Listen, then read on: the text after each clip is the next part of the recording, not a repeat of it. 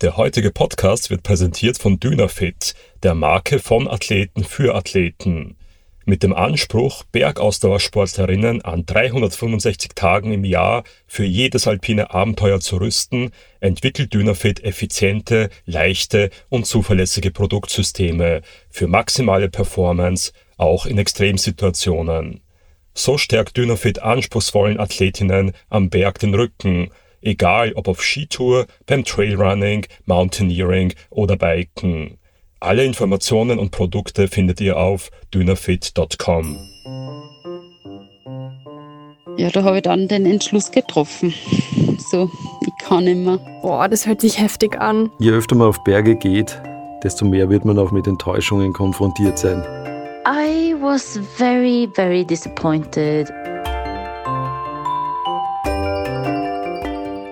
Hallo und herzlich willkommen bei Bergwelten, dem Podcast über Höhen und Tiefen. Mein Name ist Pauline Pichelmeier, ich bin Praktikantin in der Bergwelten-Redaktion und darf die heutige Folge hosten. Wir werden uns mit einem Gefühl beschäftigen, das uns im Leben und am Berg begegnet. Enttäuschung. Apropos, wer uns ganz und gar nicht enttäuscht hat dieses Jahr, seid ihr. Die Bergwelten-Redaktion möchte sich bei euch allen dafür bedanken, dass ihr unseren Podcast hört, vor allem bei unseren ganz treuen HörerInnen, die wirklich jede Folge anhören und für eure guten Bewertungen. Die helfen uns sehr dabei, für euch Geschichten zu produzieren und auch weiterhin zu wachsen und noch mehr Menschen zu erreichen. Also lasst uns gerne ein paar Sterne da und abonniert uns überall da, wo ihr Podcast hört. Danke! So, und dann zurück zur heutigen Podcast-Folge und zum Thema Enttäuschung.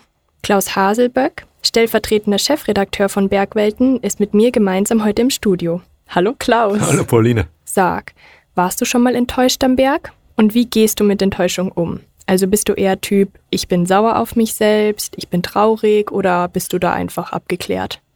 Ja, dann und wann natürlich schon. Aber eigentlich bin ich ja an den Bergen sehr erfolgsverwöhnt. Das liegt vielleicht daran, dass ich mir die Ziele schon mal so aussuche, dass sie gut zu meinem Können passen. Das ist schon mal ein erster guter Schutz vor eigenen Enttäuschungen. Und in den Alpen hatte ich sehr oft einfach Glück, was das Wetter angeht. Hingegen bei den höheren Bergen wie am Lobuche, das ein 6000 in Nepal, ist es mir einmal passiert, dass in der Nacht vor dem Gipfeltag stark geregnet hat und dann alles mit einer dicken Eisglasur überzogen war. Da ging dann nichts und wir hatten noch keine Zeit mehr zu warten. Meine Enttäuschung hielt sich damals trotzdem stark in Grenzen, da ich einfach nichts riskieren wollte. Für mich war das eher ein gewonnener Tag für das Kumbo-Tal als ein verlorener Gipfel. Wie sieht's da bei dir aus? Mm, ich glaube, was Gipfel angeht, bin ich da auch eher ein bisschen erfolgsverwöhnt. Das liegt aber auch daran, dass es bei mir selten über 3000 Meter hinausgeht. Wie bei dir ist es für mich auch wichtiger, dass alle Schäflein wieder sicher zurück nach Hause kommen, als dass ich jetzt wirklich am Gipfel gestanden bin.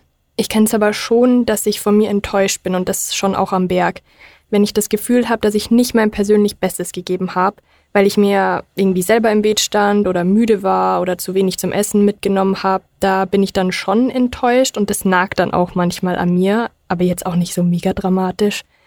Ähm, ja, was ich vermurkst habe beim letzten Mal, motiviert mich dann auch eher, es halt besser zu machen beim nächsten Mal. Okay, du sprichst es ja schon an.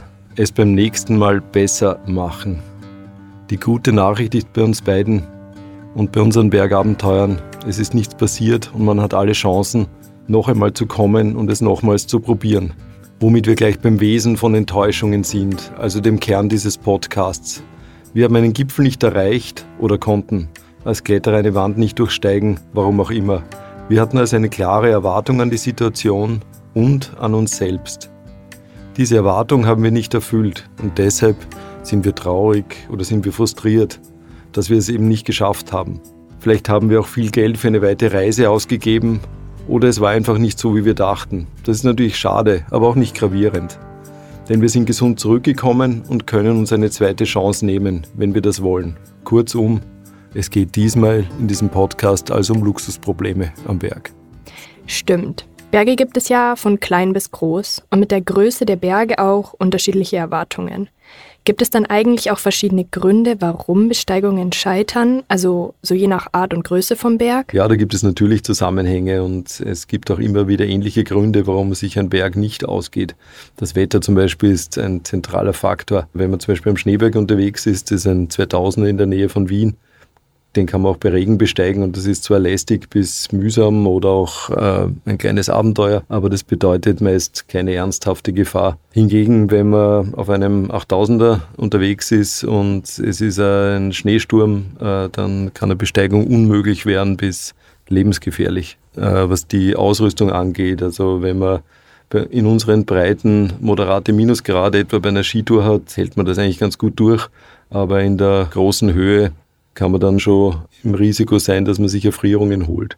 Und natürlich steigen die Gefahren also mit der Höhe und man nimmt auch mehr Risiko in Kauf, wenn man trotzdem unterwegs ist. Oder wenn man sich beispielsweise übernommen hat, kommt man einfach von einem Berg äh, in den Alpen wesentlich leichter wieder hinunter, weil die Distanzen einfach nicht so groß sind. Wie ist es dann, wenn man in den Alpen viel Bergsteigen war und sich dann ein 8000er vornimmt? Also wie groß ist da der Unterschied? Diese Frage kann Malis Czerny sehr gut beantworten. Die Oberösterreicherin ist bei Bergwelten Autorin und Kolumnistin, hat alle 4000er Alpen bestiegen und musste im Herbst am Manaslu umkehren. Oh ja, das ist kein Vergleich wäre ich an den hohen Bergen mit demselben Sicherheitsbedürfnis wie in den Alpen unterwegs, dann dürfte ich keinen Fuß aus dem Basislager setzen. So ehrlich muss man schon sein. Ja, bei unserer Mannesloh-Expedition war selbst das Trekking zurück in die Zivilisation ein Husarenritt. Die letzten zwei Tage ging es für uns 50 Kilometer zu Fuß bei heftigen Unwettern und Dauerregen durch voll gefährliche Hangrutschzonen und Sturzbäche. Da habe ich dann das erste Mal so richtig verstanden, warum die meisten Leute doch lieber mit dem Hubschrauber aus dem Basislager abhauen. Boah, du hast ja gesagt, Malis muss der Manaslu umkehren. Wenn sich mit der Höhe die Gefahr zumindest verdoppelt, ist dann die Enttäuschung gleich viermal so groß? Also quasi großer Berg, große Enttäuschung? Gute Frage. Für die Antwort muss man wohl Mathematiker sein. Und äh, es macht wahrscheinlich Sinn, erst einmal zu erklären, was genau eine Enttäuschung ist. Enttäuschung empfindet man laut Definition, wenn ein Wunsch, eine Hoffnung oder eine Erwartung nicht erfüllt werden oder einem unerwartet Kummer bereitet wird. Die zuerst positive Bedeutung, eine Täuschung, wird wieder aufgehoben, entwickelte sich über die Zeit ins Negative. Das mit der Täuschung finde ich gut. Wir kommen also durch die Enttäuschung zur Klarheit. Also im Grunde ist es ein harter Reality-Check, den man manchmal halt nicht wirklich haben will. Ja, im Grunde schon, ja. Im Fall von Malis war die Lage aber noch etwas komplexer. Da ging es ja nicht nur um sie allein. Sie wollte gemeinsam mit ihrem Partner Andreas Lattner auf dem Gipfel stehen. Und im Endeffekt war er oben und sie nicht. Das waren sehr viele Putzleteile, die zu meiner Entscheidung geführt haben. Und auch im Nachhinein würde sie wieder so zusammensetzen. Und der erste große Teil hat sich eigentlich schon am Vortag gebildet. Unser Zelt im Lager 3 war nämlich nicht mehr da bei unserem Gipfelgang. Das war sehr wahrscheinlich unter einer Lawine begraben. Und damit war halt auch alles weg, das wir da vorab oben schon deponiert gehabt haben. Ja, eigentlich haben wir da geglaubt, das war's jetzt. Aber wie durch ein kleines Wunder haben wir uns dann am nächsten Tag von so anderen Bergsteiger noch einen Ersatz auslegen können. Voll der Wahnsinn, so haben wir zumindest noch eine kleine Chance gekriegt für den Gipfelversuch. Jetzt war da unsere Etappe aber relativ lang, von 6600 Meter bis auf ja, knapp 8200 Meter. Und so sind wir halt nur an dem Abend gleich losgestartet, weil unser Zeitfenster war leider auch schon zu Ende eigentlich. Ja, und geschlafen habe ich dann vor unserem Gipfelversuch dann keine Minuten mehr. Meine Finger und die Zehen, die waren da in der Nacht extrem kalt. Und dann waren mir die Handschuhe viel zu groß, sodass ich nicht einmal den Reißverschluss von meinem Daunenanzug öffnen hätte können. So bin ich nicht einmal zu meinem Trinkbeutel gekommen. Ja, und dieser Kampf gegen die Kälte in der Nacht, der hat mir extrem viel Energie gekostet. Und dann war da auch noch die extreme Müdigkeit, die mich da irgendwie immer wieder übermannt hat. Irgendwann habe ich auf einem Auge nur noch so einen grauen Schleier gesehen. Sehr wahrscheinlich ist der von dem eisigen Fallwind gekommen und als mich dann der Sonnenaufgang gar nicht begeistern konnte. Und das ist normal für mich wirklich immer so ein Highlight auf einer Tour ja, da habe ich dann den Entschluss getroffen. So, ich kann nicht mehr. Ich drehe jetzt um. Boah, das hört sich heftig an. Und wie ist Marlies dann damit umgegangen? Sie hat eine emotionale Achterbahnfahrt durchlebt. Da waren starke Gefühle im Spiel, die sich dann über die Zeit aber auch transformiert haben. Ich habe da speziell nach dem Gipfel eine richtig große, intensive Transformation meiner Gefühle erlebt. Am Anfang war ich extrem enttäuscht. So enttäuscht von mir selbst, wie ich glaube echt überhaupt noch nie in meinem Leben. Aber wahrscheinlich ist die Enttäuschung auf so einer Expedition auch deshalb nur viel größer, weil alles andere rundherum auch so groß ist. Ja. Man investiert einfach so viel Zeit und Geld und Vorbereitung. Ja, also darf man da wahrscheinlich einfach auch enttäuscht sein. Aber eins hat mir da trotzdem voll geholfen, die Entscheidung da umzudrehen. Das war für mich einfach so eindeutig und klar. Daran hat es einfach nichts zu rütteln gegeben. Und gleichzeitig habe ich aber in mir so ein tiefes Vertrauen gespürt, dass das der Andi schaffen wird. Und darum habe ich ihn auch gutes Herzens alleine weiterziehen lassen können. Und da habe ich irgendwie ganz bewusst wahrgenommen, was loslassen heißt. Naja, im Laufe des nächsten Tages, als der Andi eigentlich schon wieder bei mir im Basislager sein wollte, hat sich meine ganz große Enttäuschung dann nochmal verwandelt in Sorgen. Und die sind immer größer geworden. Das letzte Mal gesehen haben wir uns da am Vortag zum Sonnenaufgang auf ca. 7.500 Meter. Und seither haben wir nichts voneinander gehört. Wir haben keine Funkgeräte dabei gehabt. Und jetzt habe ich halt auch nicht gewusst, wo er wirklich steckt. Und ja, diese Stunden da an dem Nachmittag, die waren schon echt richtig intensiv. Da habe ich mir halt ernsthafte Gedanken gemacht. Hm. Ja, was ist, wenn er jetzt nicht mehr zurückkommt? Wenn ich jetzt alleine heimfahren muss? Ja, und als er dann am Abend aber doch zurückgekommen ist, gezeichnet von den Strapazen, aber gesund, ja, da hat es einfach nur mehr ein einziges Gefühl gegeben bei mir und das war Dankbarkeit. Und von meiner eigenen Enttäuschung war zu dem Zeitpunkt dann eigentlich schon gar nichts mehr übrig. Und als der Andi nachher die ersten Worte gesagt hat, wenn ich gewusst hätte, was nur auf mich zukommt, dann hätte ich mit dir umgedreht. Das hat meine Entscheidung dann auch nochmal klar bestätigt. Ja, und dass er den Gipfel geschafft hat, das habe ich so gespürt und das habe ich so gehofft und das hat mich also unglaublich gefreut. Aber nur viel mehr gefreut hat mich einfach, dass er gut zurückgekommen ist. Und das ist definitiv das Einzige, was wirklich zählt. Und ja, das wird dann halt nach so einer Situation nur viel mehr klarer. Man weiß das eh und man sagt das immer, aber ja, das ist halt wirklich. Und das war halt am Manneslu leider nicht allen, allen vergönnt. Also ich habe da sehr oft an die Hillary Nelson denken müssen, den Jim Morrison die haben halt nicht mehr gemeinsam heimfahren dürfen.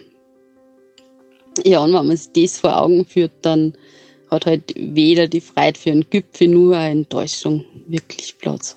Was uns Malis erzählt, bildet ziemlich genau den Prozess ab, den auch die Psychologie kennt und in fünf Phasen beschreibt.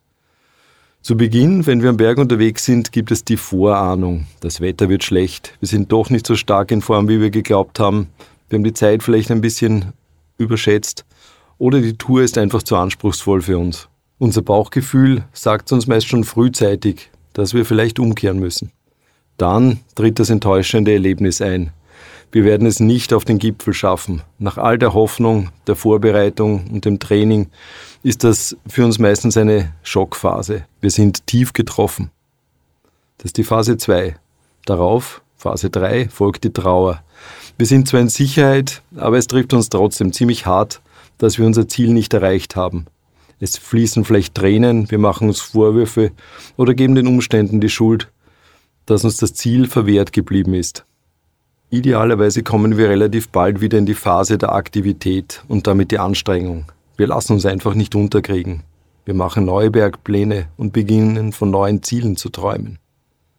In der Phase 5 haben wir die ursprüngliche Enttäuschung verarbeitet. Wir sind emotional wieder stabil und mehr noch. Wir haben damit abgeschlossen und sind sogar mental gestärkt, haben daraus auch gelernt. Die Phase der Überwindung macht deutlich, dass wir an dem Ereignis letztendlich gewachsen sind. Du bist bei uns im Haus ja der Mann mit den unzähligen Connections. Also du kennst schon einige BergsteigerInnen, die an ihren großen Projekten auch gescheitert sind. Wie normal ist es da denn, was Marlies erlebt hat? Ja, da gibt es natürlich einige. Und ähm, für mich gehört das Scheitern völlig dazu zum Bergsteigen. Also das ist vor allem, wenn es anspruchsvoller wird, ein ganz selbstverständlicher Teil. Wie man dann aber damit umgeht, mit dem, mit dem Scheitern und der Enttäuschung, hängt äh, gerade auch bei den hohen Bergen äh, sehr davon ab, wie bedeutsam das Ziel für das eigene Selbstbewusstsein ist. Wenn es etwa um den Mount Everest geht und der das ganz große Lebensziel war und es hat dann nicht geklappt, dann kann die Phase der Trauer schon sehr lange dauern. Ich habe das auch bei Veteranen schon erlebt. Erst recht, wenn sich die Chance nicht mehr bietet oder noch schlimmer, die Expeditionskollegen oben waren, danach Vorträge halten und bejubelt werden. Manche Bergsteigerinnen trauen ein Leben lang und fühlen sich als Opfer der Umstände, dass sie eines ihrer großen Ziele nicht erreichen konnten. Ich habe für diesen Podcast mit der Norwegerin Christine Harila gesprochen. Die wollte heuer alle 14 Achttausender in einem halben Jahr besteigen und damit den Rekord des Nepalesen Nims Purja übertrumpfen.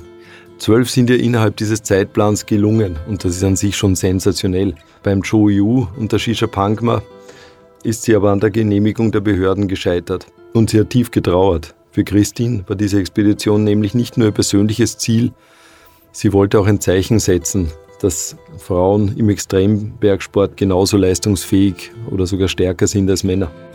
Äh, Meine Motivation für dieses Projekt war, also zum einen liebe ich es einfach, auf Berge zu steigen und draußen zu sein. Ich liebe Herausforderungen und ich liebe es, ein Ziel vor Augen zu haben. Für jemanden, der das macht, was ich mache, also perfekt. Nach dem LOC 2021 war mir einfach klar, wie weit der Weg zur Gleichberechtigung in diesem Sport, in dieser Community und in der Industrie noch ist. Ich wusste, dass NIMS diesen Rekord 2019 erreicht hatte und habe mir gedacht, der beste Weg, um zu zeigen, dass Frauen genauso stark sind und etwas zu verändern, ist, etwas zu leisten, das man gut mit der Leistung von NIMS vergleichen kann. Dadurch wurde das Ziel viel größer als nur meine persönliche Mission, was ich super fand. Außerdem reicht es bei einem so schwierigen Vorhaben nicht, nur in der Zeitung stehen zu wollen. Man muss schon auf mehreren Ebenen richtig motiviert sein und es richtig wollen. Und in dieser Situation, die sie ja als massive Enttäuschung erlebt hat, ist sie nicht in der Opferrolle geblieben, sondern ist flott, wie wir es von einer Speedbergsteigerin eigentlich auch erwarten, in die Phase 4 übergegangen. Sie hat also wieder neue Pläne geschmiedet, sich selber eine Perspektive gegeben. Bevor Christine Harila uns von ihren neuen Plänen erzählt, unterbrechen wir für eine kurze Werbepause.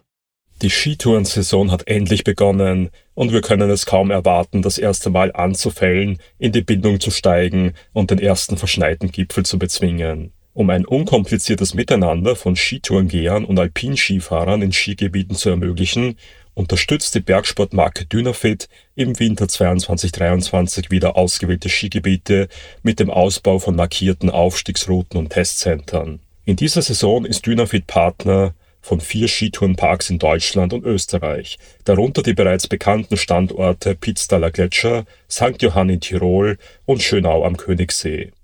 Neu ab 7. Januar 2023 ist der Dynafit Skitourenpark Hirschberg am Tegernsee. In den Skitourenparks erwartet Skitouren-Einsteiger und Fortgeschrittene die Möglichkeit, den Ausdauersport unter guten und sicheren Bedingungen kennenzulernen, sowie Dynafit-Equipment zu testen. Außerdem gibt es Skitourenabende und Events. Mehr Infos unter dynafit.com. Willkommen zurück von der Werbung. Wir waren bei Christine Harila und ihren neuen Plänen, nachdem das mit den 14 8000ern dieses Jahr leider nicht geklappt hat. Es kostet so viel auf so vielen Ebenen, das nochmal von neuem zu machen, aber ich wusste sofort, dass ich es nochmal machen muss. Und ich glaube, das ist die beste Art für mich, um über die Enttäuschung hinwegzukommen. Einfach sofort einen neuen Plan machen. Wir sind derzeit in Namche und der Plan ist, von der nepalesischen Seite aus auf den Cho-Yu zu steigen. Das wäre dann Berg Nummer 13. Ja, also mal schauen, ob wir das schaffen. Und der Plan ist dann, im März, April von vorne zu beginnen. Ich stelle mir das so niederschmetternd vor. Mich würde wirklich interessieren, welche Emotionen Profi-AlpinistInnen da zeigen. Für die ist ja Kälte, Anstrengung und Gefahr im Grunde Alltag. Also die sind schon leidensfähig, würde ich sagen. Ja, die sind definitiv gewohnt, mit harten Situationen umzugehen. Aber am Ende des Tages sind sie auch nur Menschen. Und äh, ich glaube, die Emotionen sind schon definitiv vorhanden bei ihnen, aber äh, ich habe es bei unseren Gesprächspartnerinnen gemerkt, also recht viel im Detail ist dann auch nicht ähm, rauszubekommen. Also sie durchlaufen schon diese Phasen, aber Christine beispielsweise war da sehr straight on aufgestellt. I was very, very disappointed. In dem Moment, als mir klar wurde, dass ich Nims Rekord nicht brechen würde, war ich sehr, sehr enttäuscht und sehr traurig. Ich war nicht sauer oder so. Es lag ja außerhalb unserer Kontrolle, die Genehmigung zu bekommen. Und wir hatten alles probiert, was wir konnten. Ja, vielleicht hätte ich mich besser auf die Enttäuschung vorbereiten sollen. Aber ich war einfach optimistisch bis zum Schluss. Also ja, ziemlich traurig und ich bin es irgendwie immer noch. Zumindest mal ist Czerny hat schon von Tränen gesprochen, die sie nach dem Abbruch ihres Gipfelgangs am Manneslu geweint hat. Ja, und nach dem Umdrehen habe ich mich schon nach wenigen Schritten einfach in den Schnee gesetzt und einige Tränen der Enttäuschung vergossen. Der deutsche Extrembergsteiger Ralf Dumovic war im Herbst 2022, also genau wie Malis Czerny, auch am Manneslu unterwegs und musste ebenfalls umkehren. Ralf hat das aber sehr unemotional genommen. Da sieht man wirklich, wie sehr Enttäuschung an die persönlichen Erwartungen geknüpft ist. Ich habe drei Versuche gemacht, die ich jeweils sehr ernst genommen habe. Es hat nicht sollen sein, es hat jeweils einen Grund gegeben und damit kann ich gut mit der Sache leben. Ralf ist meiner Meinung nach einer der erfahrensten Höhenbergsteiger überhaupt. Er hat auf den hohen Bergen der Welt mindestens genauso oft umgedreht, wie er oben stand. Und weil er immer wieder umkehren konnte, lebt er auch heute noch und ist ein Musterbeispiel in Sachen Resilienz. Warum wollte er den Manaslu denn dann überhaupt besteigen? Naja, zu dem Berg hat er ein ganz besonderes Verhältnis. 2007 bestieg er den Manaslu eigentlich schon, hat aber dabei nicht den Gipfel direkt, sondern bei schlechter Sicht nur eine Vorerhöhung unmittelbar vor dem Gipfel erreicht. Das fand er auch selbst vor ein paar Jahren heraus und hat es veröffentlicht. Dieser Umstand hat zuletzt aber eine größere Aufmerksamkeit bekommen, da der deutsche Bergchronist Eberhard Jogalski auf Basis jahrelanger Recherchen eine Liste von allen Alpinisten publiziert hat, die bestimmte 8000er Gipfel nicht erreicht haben. Laut dieser Liste der Enttäuschungen hat auch Reinhold Messen am Gipfelkrater Annapurna um einige wenige Höhenmeter zu früh umgedreht und stand somit eigentlich auch nicht als erster Mensch auf allen 14 8000ern. Und bei Ralf Dumovic ist ohne den Manaslu die Sammlung der 14 höchsten Berge der Welt natürlich nicht komplett. Diese Liste war aber dann gar nicht so die große Enttäuschung für Ralf. Das wusste er, wie gesagt, schon vorher. Und enttäuscht war er eher von der Art der Darstellung, äh, wie diese Liste dann publiziert wurde. Äh, das war ein Punkt, der mich etwas ähm, überhaupt gestört hat. Ich denke, solange das, das Ganze in den Fachmedien kommt und die Leute äh, das sachkundig durchlesen und auch einordnen können, was heißt das, 5 Meter, 15 Entfernungsmeter, habe ich mir gedacht, äh, da passt es. Aber wenn das dann mal bei der DPA landet und das steht dann in jeder Tageszeitung drin und bei uns natürlich dann auch in der Gegend steht dann drin, ähm, Dömovic war nicht am Manaslu, also alles ziemlich vereinfacht, dann habe ich mir gedacht, da sucht der Eberhard den falschen Weg, in die Öffentlichkeit zu gehen. Äh, wie cool haben dann die Top-BergsteigerInnen eigentlich auf diese Veröffentlichung der Recherchen reagiert? Also das muss ja doch einiges durcheinandergewirbelt haben, oder? Ja, da waren schon viele Emotionen im Spiel. Also die Liste war natürlich schon ein Paukenschlag für die ähm, alpine Szene und hat für viel an Diskussionen gesorgt. Und die Diskussionen gingen nicht um die Fakten, wenn die Recherche vom Eberhard Jugalski, die auf Basis von Fotos und Informationen durchgeführt hat, war schon sehr solide, sondern eher auch die Frage, ob man vielleicht Toleranzzonen einführen sollte, weil manche auch tausender Gipfel wie die Annapurna sind äh, sehr unübersichtlich und wo es einfach schwierig ist, äh, die beim äh, schlechten Wetter dann tatsächlich den höchsten Punkt zu erreichen und Natürlich ist bei der Auflistung auch nicht der Stil berücksichtigt worden, also ob man mit oder ohne Sauerstoff unterwegs ist, ob man erst Begehungen macht, sondern ähm, nur der höchste Punkt war das zentrale Kriterium. Und äh, Jugalski hat auch klar gesagt, dass er die Leistungen nicht schmälern möchte, die die Leute erbracht haben. Für den Ralf war auch das nicht die eigentliche Motivation, noch einmal zum Manneslu zu fahren. Ihn faszinierte einfach der Berg und er wollte sich selber die Möglichkeit geben, eben diese paar letzten Meter auch noch zu gehen. Wie 2021 im Herbst die Bilder von Jackson Gross rauskamen, Drohnenbilder vom Gipfelgrad, habe ich mir damals gedacht, boah, das sieht ja klasse aus. Und äh, da würde ich schon noch mal gern oben drüber spazieren. Wie wir schon bei Malis Czerny zu Beginn gehört haben, ist es eine ganz besondere Situation, wenn man es selber nicht schafft, aber der Partner schon.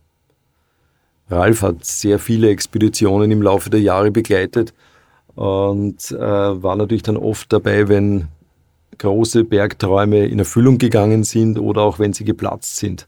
Und das war diesmal Mandersloh nicht anders. Man hat sich dann doch mal gefreut für den einen oder anderen, der es geschafft hat. Aber die persönliche Enttäuschung bleibt ja trotzdem. Es ist nicht mehr so wie früher, wo ein nationales Team unterwegs war und wenn einer oben angeschlagen hat, dann war die ganze Bande überglücklich. Jeder schaut nach sich selbst, jeder freut sich natürlich auch, wenn er oben ankommt und die ganz große Freude ist natürlich ausgeblieben. Wie ersparst du dir an den großen Bergen am besten eine große Enttäuschung, indem man gar nicht erst hingeht? Ja, das wäre eine Möglichkeit, indem man einfach zu Hause bleibt. Aber ich glaube, wenn die Faszination da ist und der Berg ruft, kann das einfach nur kurzfristig eine Lösung sein. Langfristig entgeht man ihm nicht. Ja, mein Kopf sagt zwar eher, bitte bleib doch in den Alpen, aber mein Herz, das sehnt sich schon irgendwann nochmal zurück in den Himalaya. Die Berge sind ja offensichtlich ein Ort, wo man Enttäuschungen erlebt und wahrscheinlich auch üben kann, damit umzugehen. Was kann man sich aus den Bergen mitnehmen für den Umgang mit Enttäuschungen im Leben?